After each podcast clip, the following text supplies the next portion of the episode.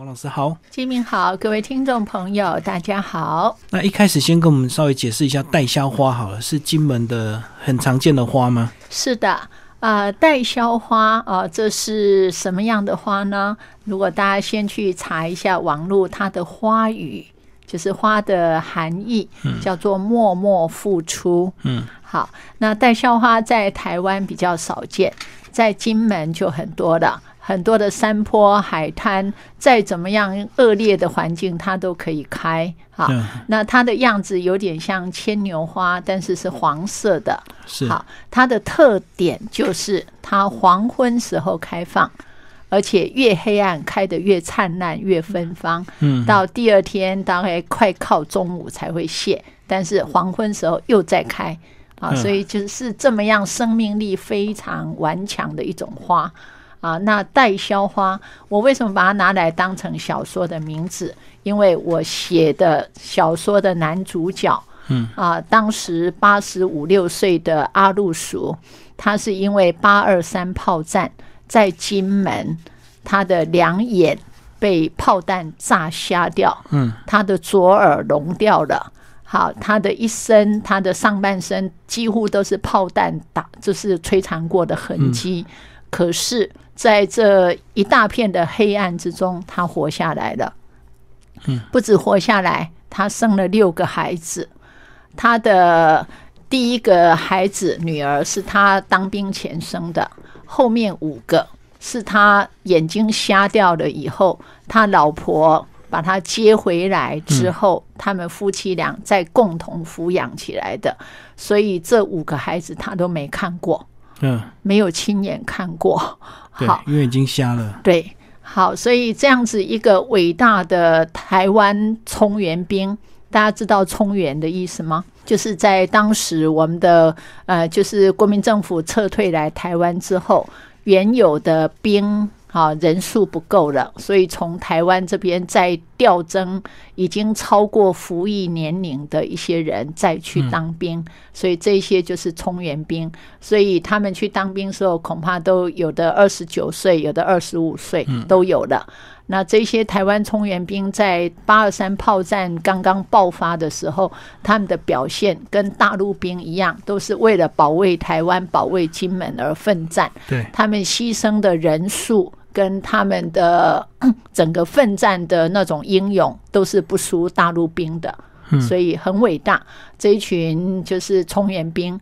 那我们的阿路叔他是很不幸，他受重伤，但是也很幸运的，他还可以活着过回来。是啊、那也因为这样子，我写的《代销花》这一本书，来记录那一段岁月，那一段属于两岸的共同的战争的岁月，嗯，也记录了我们这一些伟大的冲援兵，还有受苦受难的家属们他们的啊故事。然后这个阿路斯是因为住在眉山，所以你才认识这个，嗯，认识他的吗？哦，这个说起来，人生有很多的缘分。我小时候就看过阿路叔，嗯，呃，阿路叔那个时候比较年轻，他一出现在我们眉山街上的时候，他的前面都一定是有一个女人，就是他的太太叫阿香，哎、然后他们的走路方式很特别，就是阿路叔一定是他把右手搭在他老婆的肩上。然后他的左手再被他的老婆从后面这样牵着，就说他们一定是搭着肩，然后在路上这样走。是嘿，因为他眼睛看不见，他的老婆就是他的眼睛，也是他的拐杖。我小时候就看常看过他们，但是我不知道他们的故事，也没有特别去采访。那一直到大概是四年前了。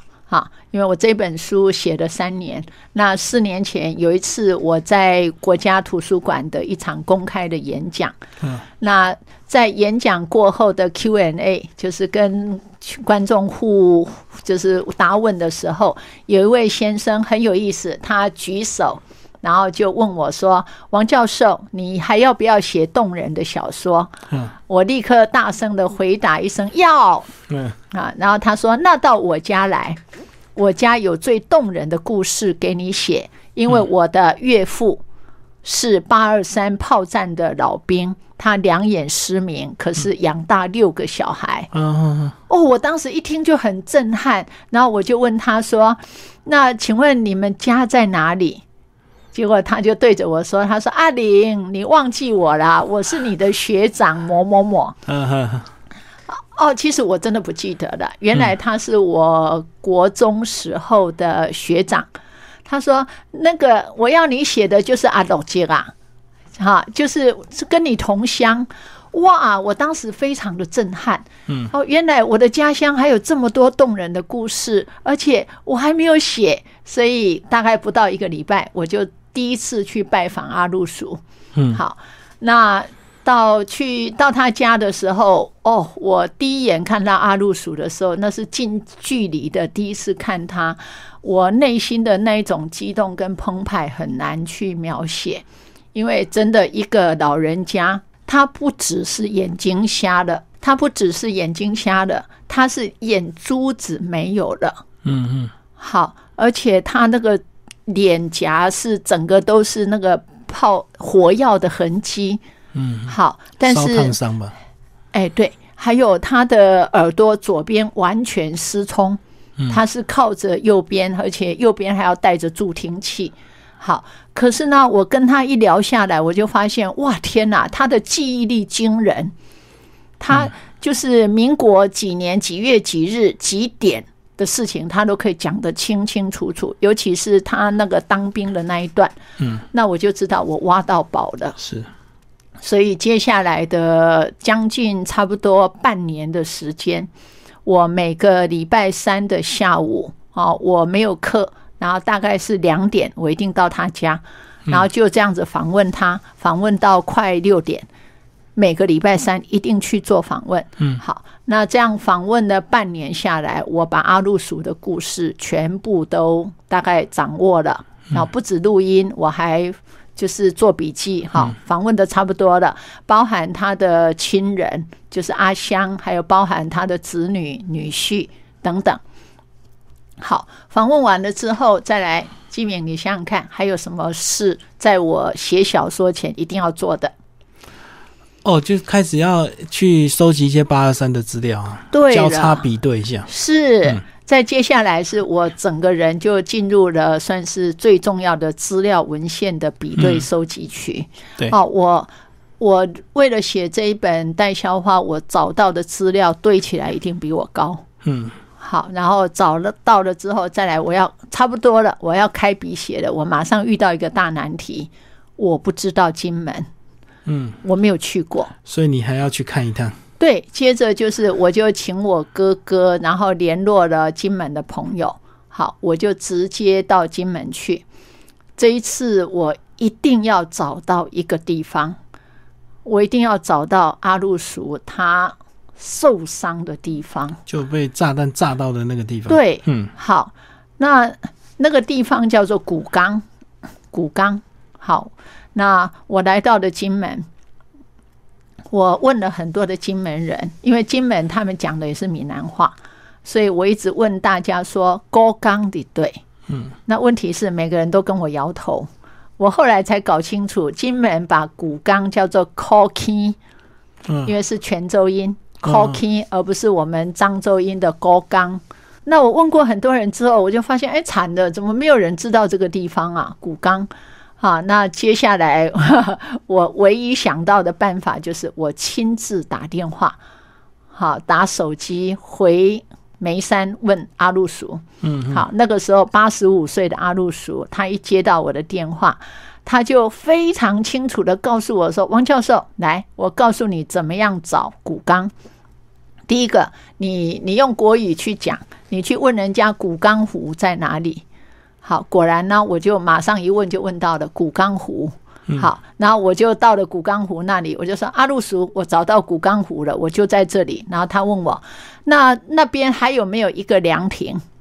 好，我说有，有一个凉亭。他说只有一个，对不对？我说对。他说好，那你那个凉亭，你站到凉亭上，好，然后再来呢？他说啊，你四周看过去，一个比较高的山，好，那边你爬上去。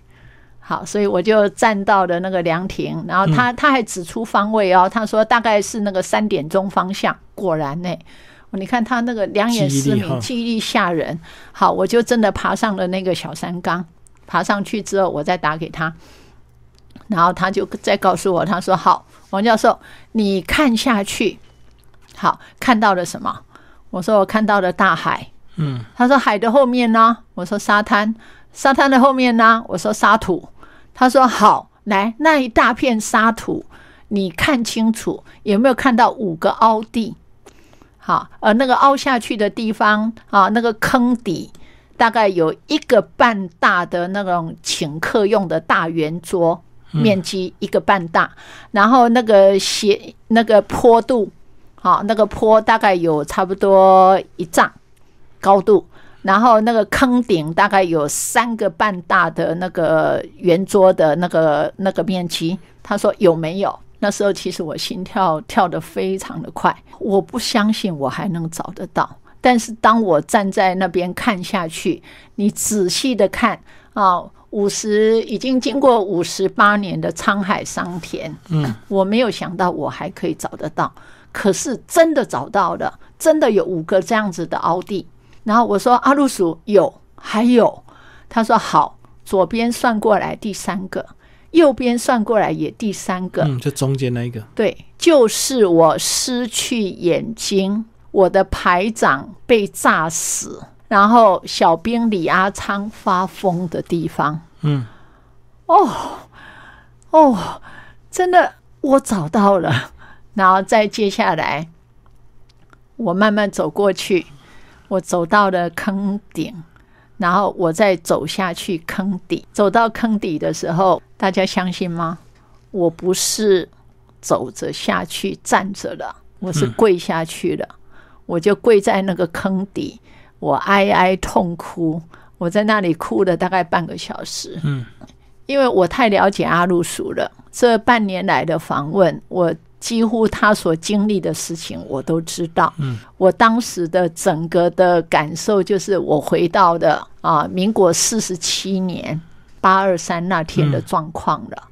大家知道八二三是怎么一回事吗？八二三那个是民国四十七年八月二十三日下午六点半，当时我们的蒋中正先生他运气好。他前一天离开，离开回台湾，而当时的国防部长于大为跟金门防卫司令啊，叫做胡琏将军，两个人啊，从办公室走过来，要进入了那个那个地方叫翠谷。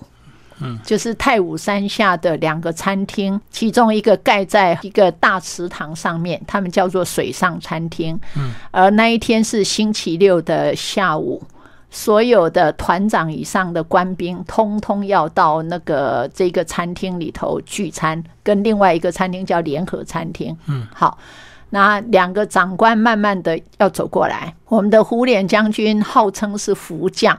他真的是福将。他走到快进入餐厅前大概二十公尺的地方，他突然想到一件事情，要跟那个国防部长报告，所以他脚步慢了一点点，然后就停下来讲了大概一分钟，然后国防部长也就停下来停了一分钟。那这一分钟救了这两位长官的命。好，他们比较晚进去，对他们晚进去。好，然后六点半时间一到。原先是大家要坐下来开始用餐的时间，好，那结果大陆那边他们从大邓、小邓、烟顿山、厦门这几个阵地围头集集，这一些阵地十几个阵地，他们摆了大概四百多门的那个火炮，然后万炮齐发，第一波的炮弹全部打向那个太武山。呃，太武山山下就是有最重要的那个金门防卫司令部，而且那个角度要算得很准，几乎是直角，就是打上去之后再垂直掉下来才会砸到那个那个水上餐厅。嗯嗯。结果那时候就是有所谓的匪谍，所以造成当时万炮齐发。好，那两位就是胡琏将军跟那个国防部长两个，因为慢了那一分钟，所以还好。他们两个只有那个于大伟先生，他他的头部有被那个炮弹的弹片打到，有碎片在里面。对，嗯这个碎片一直到他九十几岁过世火葬的时候才取出来。嗯嗯，而那个胡琏将军毫发无伤。可是呢，站在那个餐厅前面有三位副司令。好，这三位副司令大家应该都很熟悉。第一位哈是那个我们的赵家乡中将，嗯，他几乎断成两截。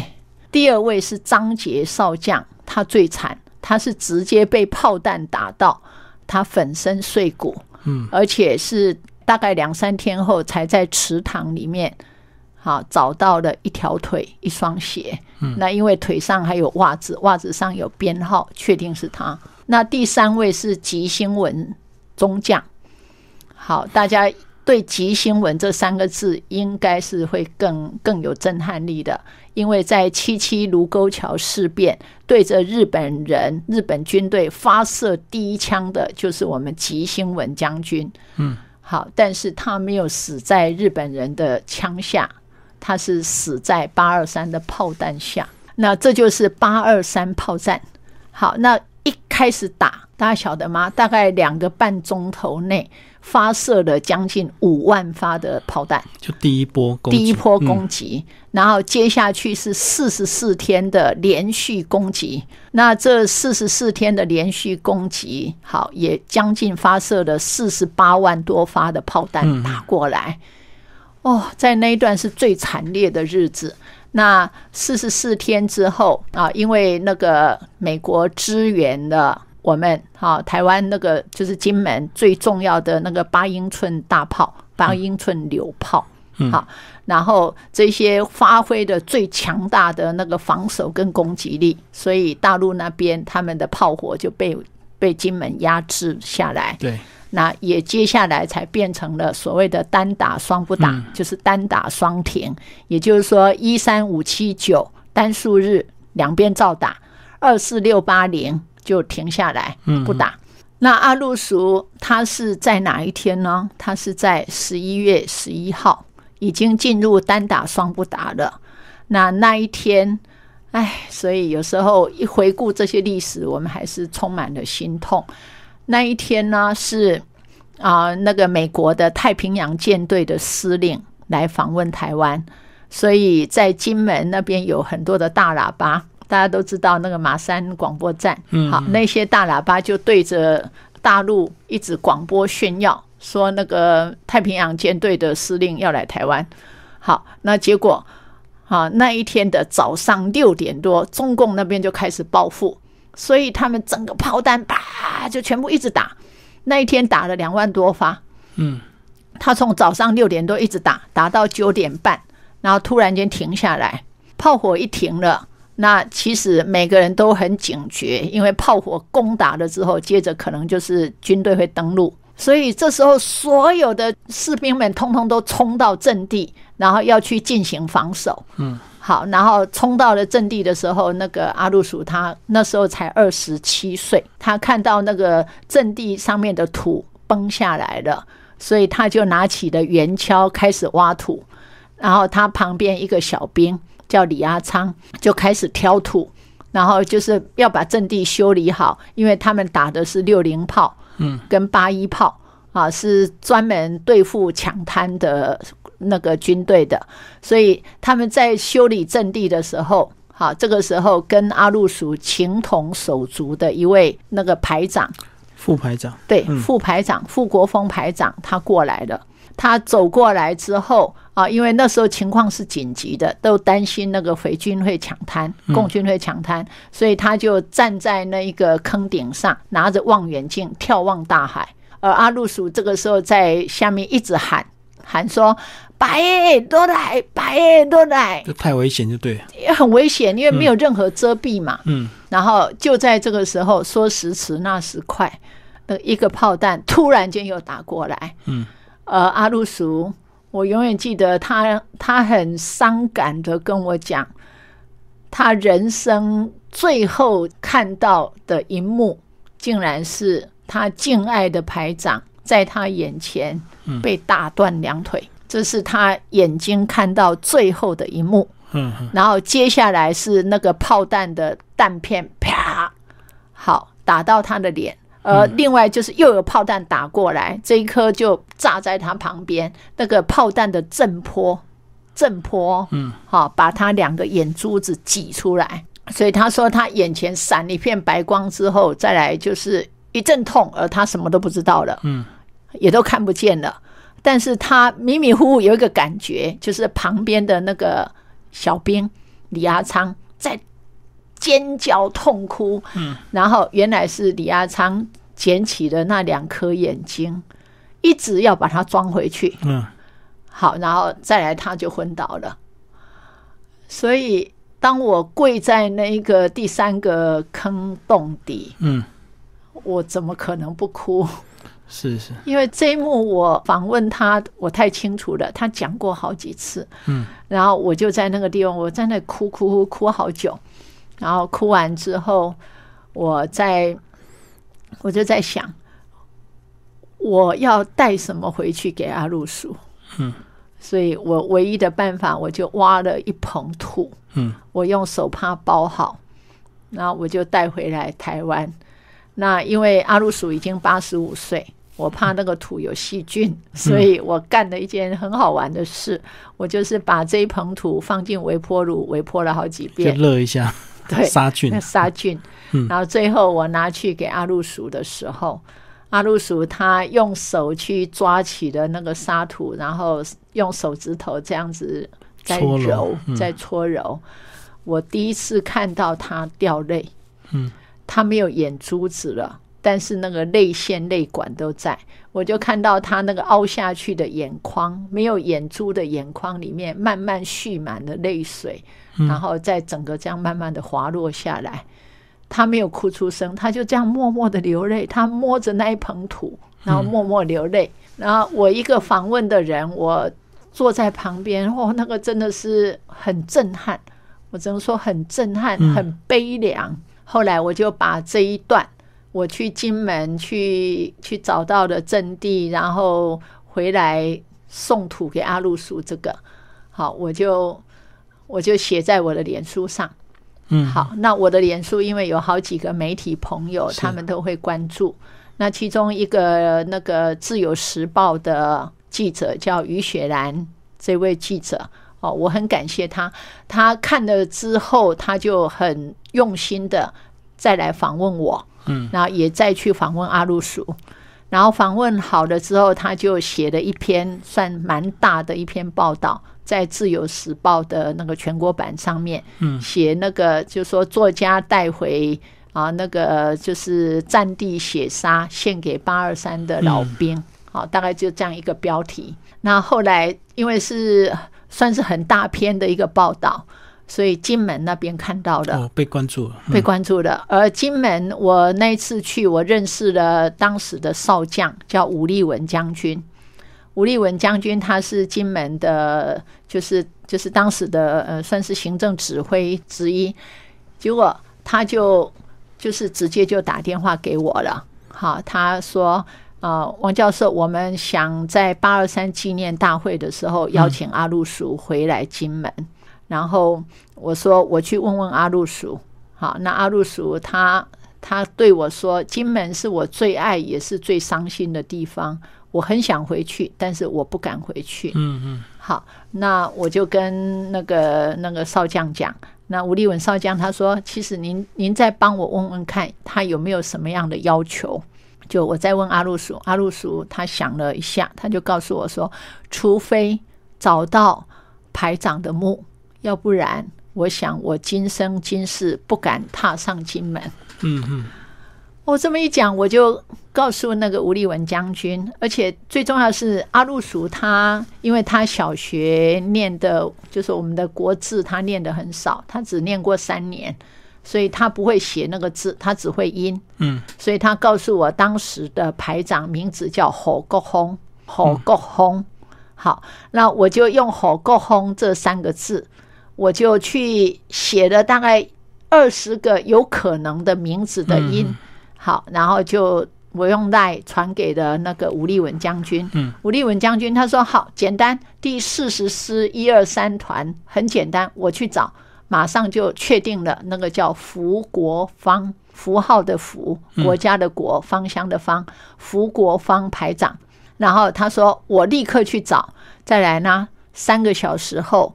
我们的吴立文将军传一个赖的照片给我了，就是他蹲在福国芳排长的面前，嗯，目前对，然后传了一张照片，这个在我书里面都有，最后面，对，他就传给我了，然后哦，那时候我真的很感动哎，然后我跟阿路叔说找到了，找到了，好，那阿路叔就跟我说，那我要回去了，那果然就在那个八二三。那一天啊，哎的前戏，我就带阿露鼠，我安排好的，而且全程由我的那个侄儿担任摄影，要记录下这历史的一刻。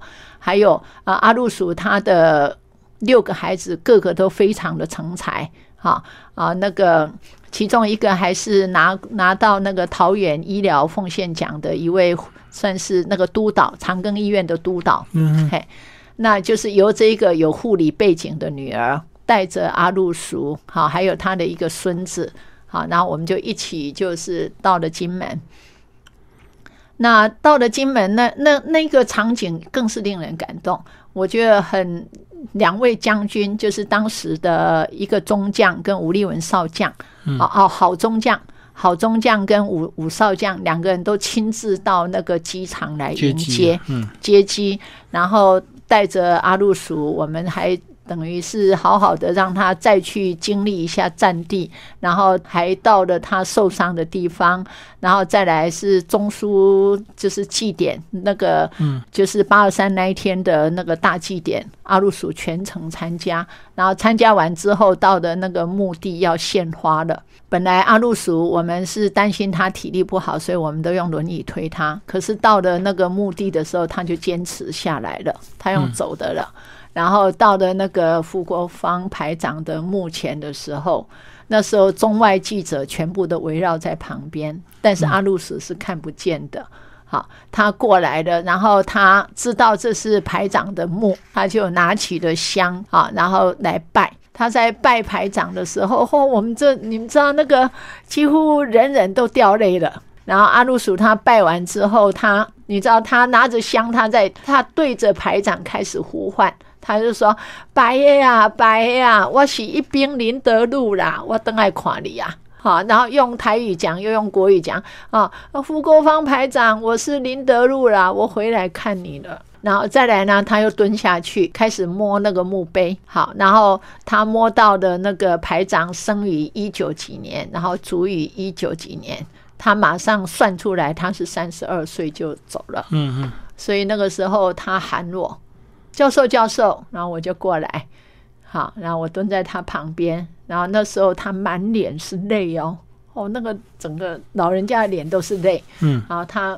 抬头对我说：“他说，他说，教授，你看看，我今年八十五岁，我的排长只活三十二岁。嗯，如果没有那一场战争，如果没有那一颗炮弹，我的排长那么健壮，他怎么可能只活三十二岁？嗯，啊，意思说他比他多活了五十二年。对。”哦，说当场所有人通通掉泪，然后他在那里十几分钟，就是那真的是我觉得是历史性的一刻。嗯，那后来我的侄儿有把这些剪辑成为 YouTube，有放上 YouTube。YouTube 里面有两个版本，一个是十六分钟版，一个是五分钟版。大家可以看看那个五分钟版最精华的那个，会很令你会很感动，就是阿路叔怎么样回金门。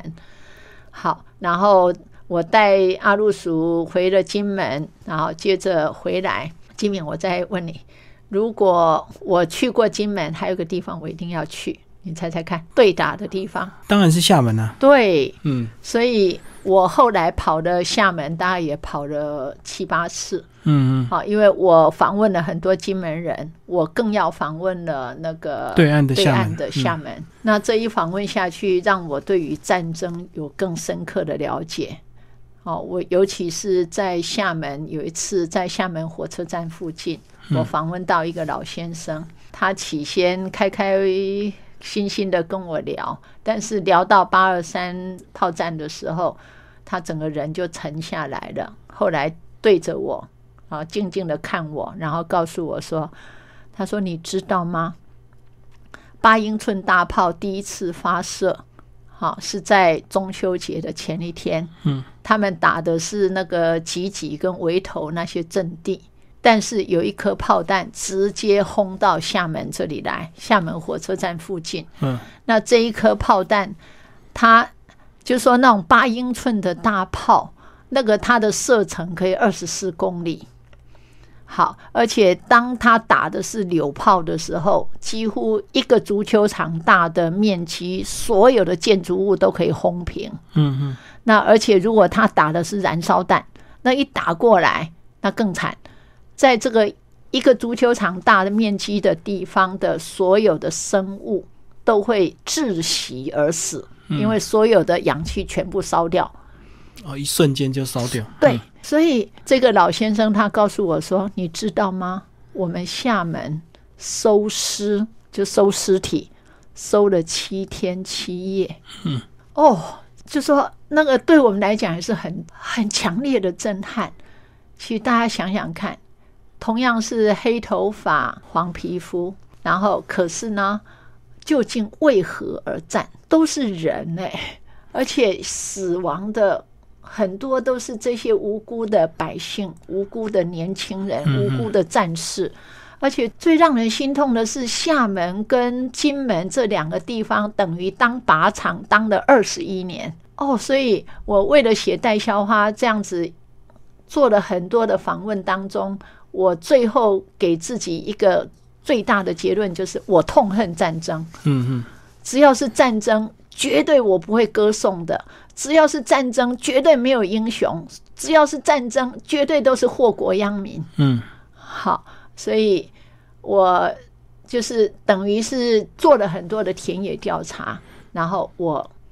才配合了阿路鼠的故事来写成了《代销花》。其实很多年轻人呢，他们过去没有经历过战争，所以他们嘴巴动不动就说打就打，谁怕谁啊？什么什么，就很容易很轻易的讲出那种，反正这个呃，为了台湾呢，我们就怎么样跟他拼了。可是真的战争一打下去，绝对不是你讲的这么简单。没错，嗯，战争绝对一点都不好玩，战争也一点都不是英雄的。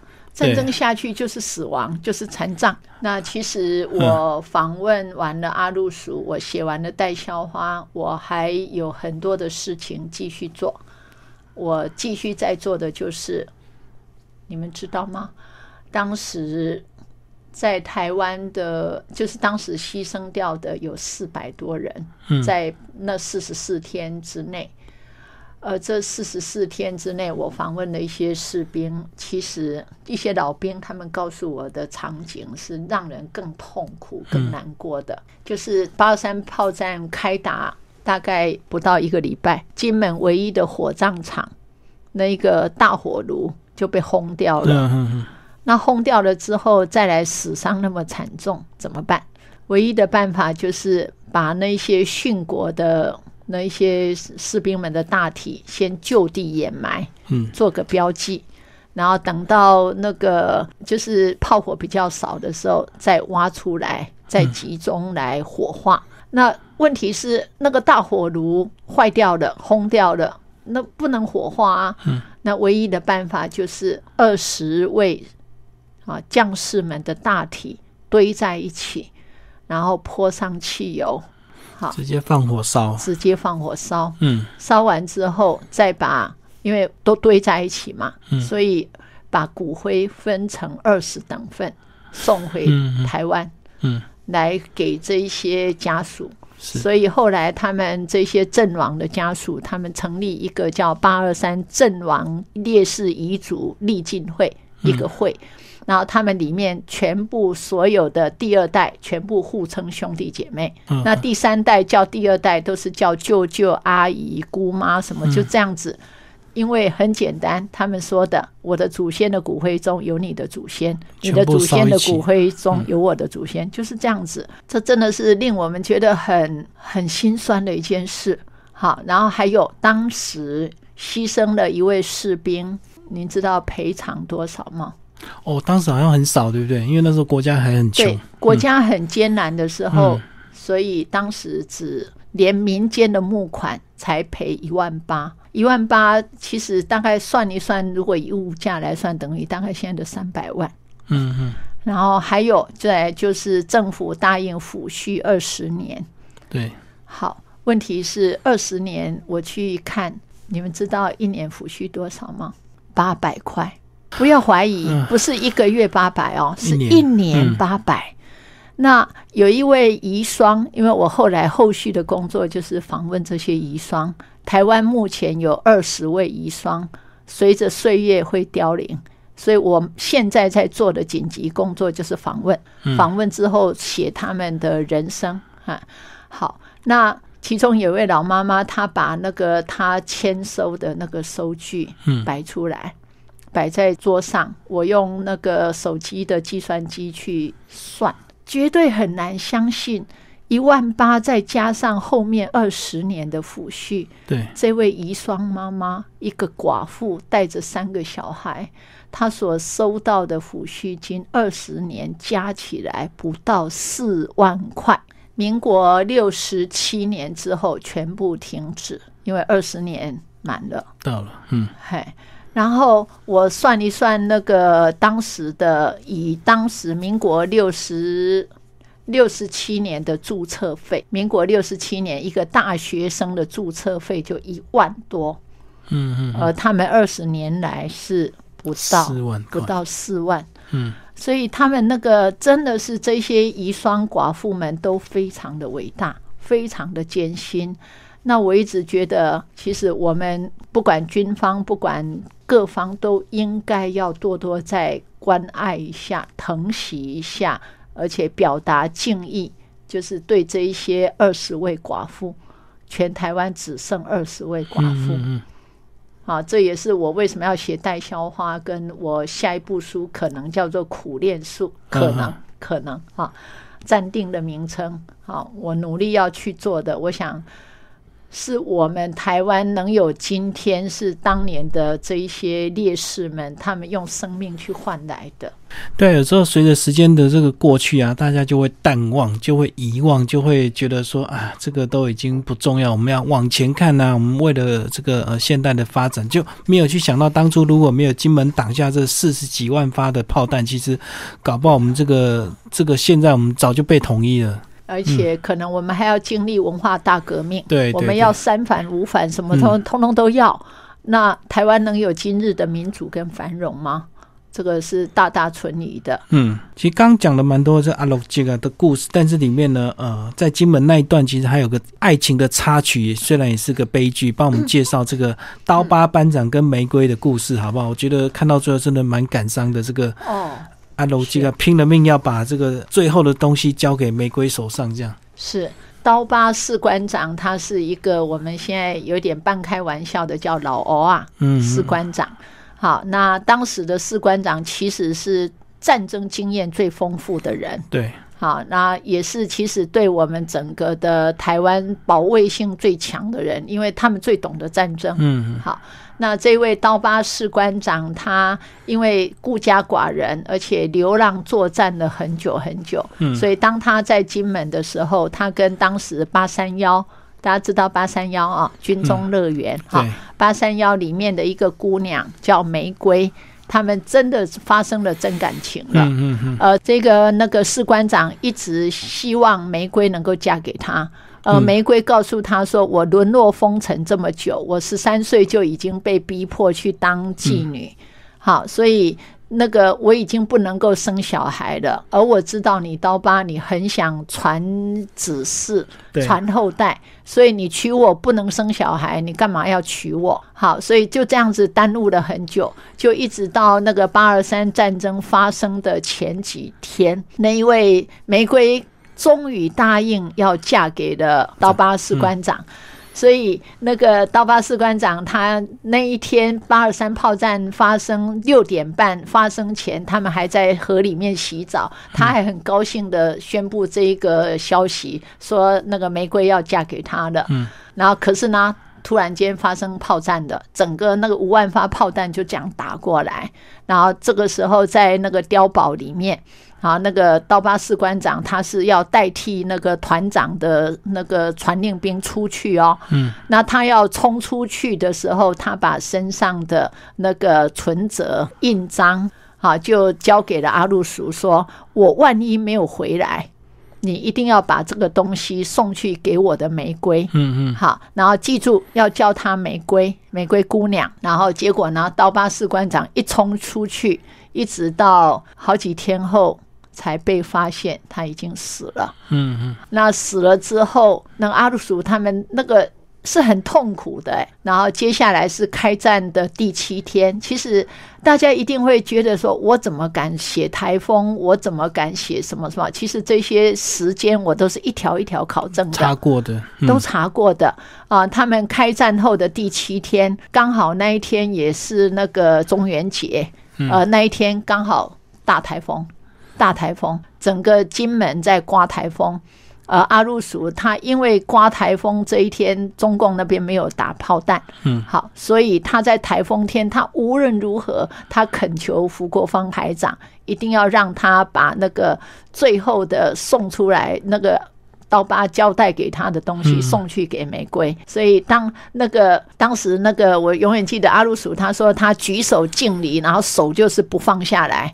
就是逼迫那个福国芳排长说：“你一定要让，你一定要让我这个时候送过去，要不然怕以后没机会。”所以那个福国芳排长就叫他去，但是要叫他一定要回来。好，然后再来是阿鲁鼠，他就在那种大台风天哦，真的是大台风天，他用爬的、用走的、用叠的，就这样子去到的那个成功当时的一个八三幺，然后去到那里，他怎么样敲门，里面都不理他。因为哪有这个时候来八三幺找乐子的？就不营业了，因为大台风嘛。对啊，结果他就在外面一直疯嘿疯狂的喊，然后最后是有一个女人出来了，因为他一直喊里面的五号五号，我要五号的玫瑰，五号的玫瑰哈。好，那最后是那个就一个女孩子女人出来的，然后那个阿路叔就对着那个女人说。替我叫五号玫瑰姑娘，五号玫瑰姑娘。然后这个女人，她就马上就是拉住了，抓住了阿路鼠的手，然后说：“刀疤怎么的？刀疤怎么的？全世界的人都叫我小姐，只有只有那个刀疤叫我姑娘。嗯，所以你你是谁？”你是李阿昌，或者你是林德禄，常听他讲他们两个是，所以他马上知道了。好，然后这个时候，那个阿路叔他说他整个人都软下来了，他开始哭。他说：“我要怎么讲？我怎么样对着一个好不容易才要决定在一起的女人，告诉他说你爱的男人死了？”嗯嗯。哦，所以他说他那时候几乎讲不出来，然后他讲不出来，他又觉得天上的刀疤在骂他。哦，你这个臭崽子，你根本说我敢死，你不敢讲啊！好，然后最后他他也不讲，他也不说他死，他直接把那个印章把什么什么掏出来，然后给那个玫瑰说：“你趁着现在乱，你赶紧回去台湾，你去领这些钱，然后你怎么样过活都可以。”好，然后那个玫瑰，他那时候其实已经根本不想活了。然后他说：“刀疤已经死了，刀疤已经死了。”然后他根本也不在意他拿什么过来。嗯嗯。啊，然后这时候那个阿鲁叔，其实人的谎言有时候就是必须要最善意的真诚。对。然后这个时候他就开始骗那个玫瑰说：“刀疤是死在我怀里的。刀疤临死之前告诉我说，你不可以死。刀疤他怕自己死后没有人拜。”所以你要去学那个山东的一些菜，然后过年过节要拜给他，要不然他会当孤魂野鬼。嗯嗯，善意的谎言，又是一个善意的谎言，给他一个工作，然后他才会活下去。嗯，他说那个钱拿着，你去领养小孩来过日子也可以，你再嫁也可以。你如果再嫁，你就偷偷拜我。好，是嗯，那就这样子，那个我们的玫瑰应该会活下来。好，所以就说我们在在战地里头，其实我们又看到了就说这种最最令人心动跟心痛的一段爱情。对啊，两两个好不容易这个答应要在一起，结果就第一波的这个攻击刚好就刀疤就这样阵亡了，就阵亡了。嗯，而且又觉得很难过的，就是他从小这样辗转南北，然后最后在打仗，对，嗯，他生下来就好像是只为了打仗，然后就最后又战死了。然后人生对他来讲，真的是让我们觉得很心痛。而这一种这种贝贝们好多，就像我常写的老张们，跟这个也一样。嗯嗯，他也是老张们的一个。最后，王老师帮我们讲一下这个阿罗杰这个呃，他们家庭现在的一个现况好吗？啊，阿路叔他有六个孩子啊，那六个都非常有成就。嗯嗯。那像我当年访问他们家，我问过，哎，为什么你们家的孩子都不会青春叛逆？嗯，然后他们家的孩子告诉我说：“你怎么敢？你怎么舍得？”嗯，他说：“你看，妈妈不识字，爸爸眼睛瞎了，他们要把我们六个孩子抚养长大，不是那么容易的。”嗯，那除了这一个感恩之外，那个阿路鼠很了不起。有一次，就是我发现，哎，原来他会吹口琴。嗯，他会吹口琴，然后他的女儿告诉我说，小时候他们只要是晚上吃饱饭、洗完澡，那个爸爸就会把六个小孩通通集中到他们的一张大床、大榻榻米上，然后阿路叔吹口琴，然后让他们又唱歌又跳舞的，然后阿路叔又很会讲故事，所以我常说那种身教胜过于言教，所以他们这六个小孩个个目前都非常有成就。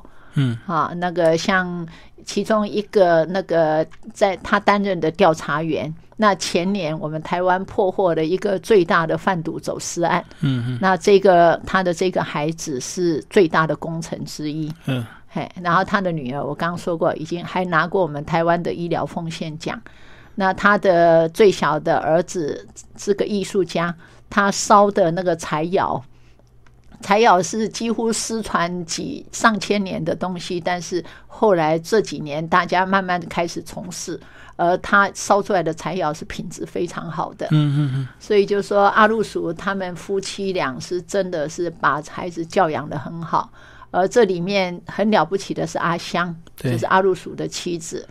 呃，他每天晚上睡觉前一定做一件事，就是把六个小孩的铅笔盒都打开，然后把每一个铅笔都重新再削一遍。哦，呃，当时因为家里穷，他们觉得买小刀是浪费。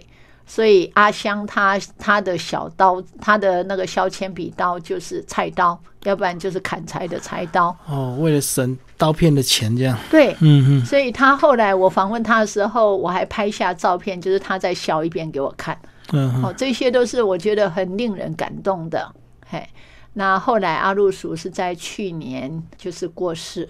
嗯。那吴立文将军他亲自来代表军方来致敬。哦，我永远记得吴立文将军他攻读他写的祭文，而且他又亲自到那个就是棺木前，啊，对着他行最最敬礼啊。然后呃，吴立文将军，我永远记得他是含着泪告诉我说，对我来讲，啊，就是对吴立文将军来讲，他说阿路鼠现在才真正的厨艺。嗯嗯嗯。哦，我想。这个我们汉声广播电台在听我讲这个时候，应该大家内心会有更深刻的感觉。嗯嗯，啊，真的，他一直到他过世那一天才真正的除役。还有，我想我再强调一点，我的六本文学文艺著作。我的所有的版税，我都捐给了我们眉山文教基金会，因为我觉得这不是我个人完成的作品，这个是真实人生的血泪，我去写出来的而已。所以我愿意把它分享给，就是慈善机构或是教育团体。那也期待大家来看《戴校花》，它是一个真正的我们台湾跟大陆的一个近代史。现代史，然后也期待大家能够得到很多的感动。好，谢谢我们的作家王琼林老师，谢谢。